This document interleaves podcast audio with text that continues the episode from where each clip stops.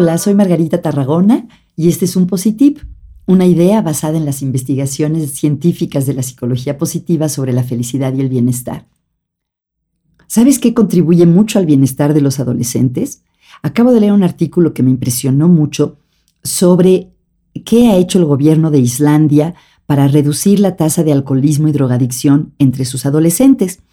Hace unos años Islandia era uno de los países del mundo con el peor problema de alcoholismo y drogadicción. Y sin embargo, hoy en día tiene uno de los mejores niveles de bienestar y salud mental entre sus jóvenes. Y lo que me impresionó es qué es lo que hicieron para lograr este cambio, para lograr esta mejoría. Pues desarrollaron un programa que tiene dos ejes fundamentales, que tiene que ver con la cantidad de tiempo que pasan los jóvenes con sus padres, y la cantidad de tiempo que pasan haciendo actividades grupales productivas. Crearon un programa en el que se les ofrece a los adolescentes muchísimas posibilidades de hacer cosas como ping-pong, atletismo, grupos de teatro, coros, muchas actividades que pueden hacer con otros jóvenes. Y también se les invita a los padres a estar más involucrados en la vida de sus hijos. Seguramente ustedes han oído hablar del debate entre el tiempo de calidad y la cantidad de tiempo. Ya hace muchos años surgió un movimiento que proponía que lo importante no es tanto cuánto tiempo pasamos con nuestros hijos, sino la calidad del tiempo que pasamos con ellos.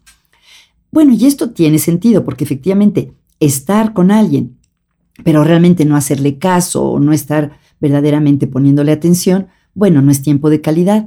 Pero por otro lado, es muy difícil pasar tiempo de calidad, por ejemplo, con un niño pequeño, si solo lo vemos ya al final de la tarde cuando está muy cansado y lo único que hacemos es bañarlo y meterlo a la cama. Lo que en Islandia se vio es que cuando los padres de los adolescentes pasaban más tiempo con ellos, hablaban más con ellos y, muy interesante, les contaban cosas de su propia vida, compartían con ellos su propia historia de vida y además los jóvenes estaban con otros jóvenes haciendo actividades que requieren de autorregulación, es decir, de resistir el impulso de obtener una satisfacción inmediata y hacer algo que trae satisfacción a más largo plazo. Por ejemplo, entrenarte para jugar fútbol, pues no es siempre placentero, tienes que correr alrededor de la cancha, tienes que pegarle al balón muchísimas veces hasta que afinas tu puntería, o si vas a poner una obra de teatro, pues hay que ensayar primero y a lo mejor preferirías estar tomándote un café, pero estás en el ensayo. Estas actividades en las que los jóvenes tienen una meta común, se apoyan mutuamente y entrenan la autorregulación, combinadas con, bueno, el gusto que da estar con amigos y una relación más cercana con los padres, se ha comprobado que redujo de una manera muy significativa los índices de adicciones y alcoholismo entre los jóvenes de Islandia.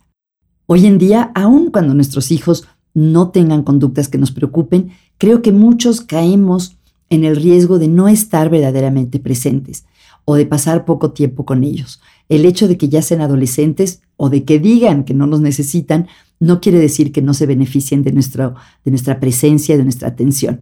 Espero que les haya gustado esta idea, que la exploren y si les gustó este Positip, por favor califíquenlo y díganle a alguien, porque las personas encuentran podcasts que les gustan cuando se les recomienda a alguien en quien confían.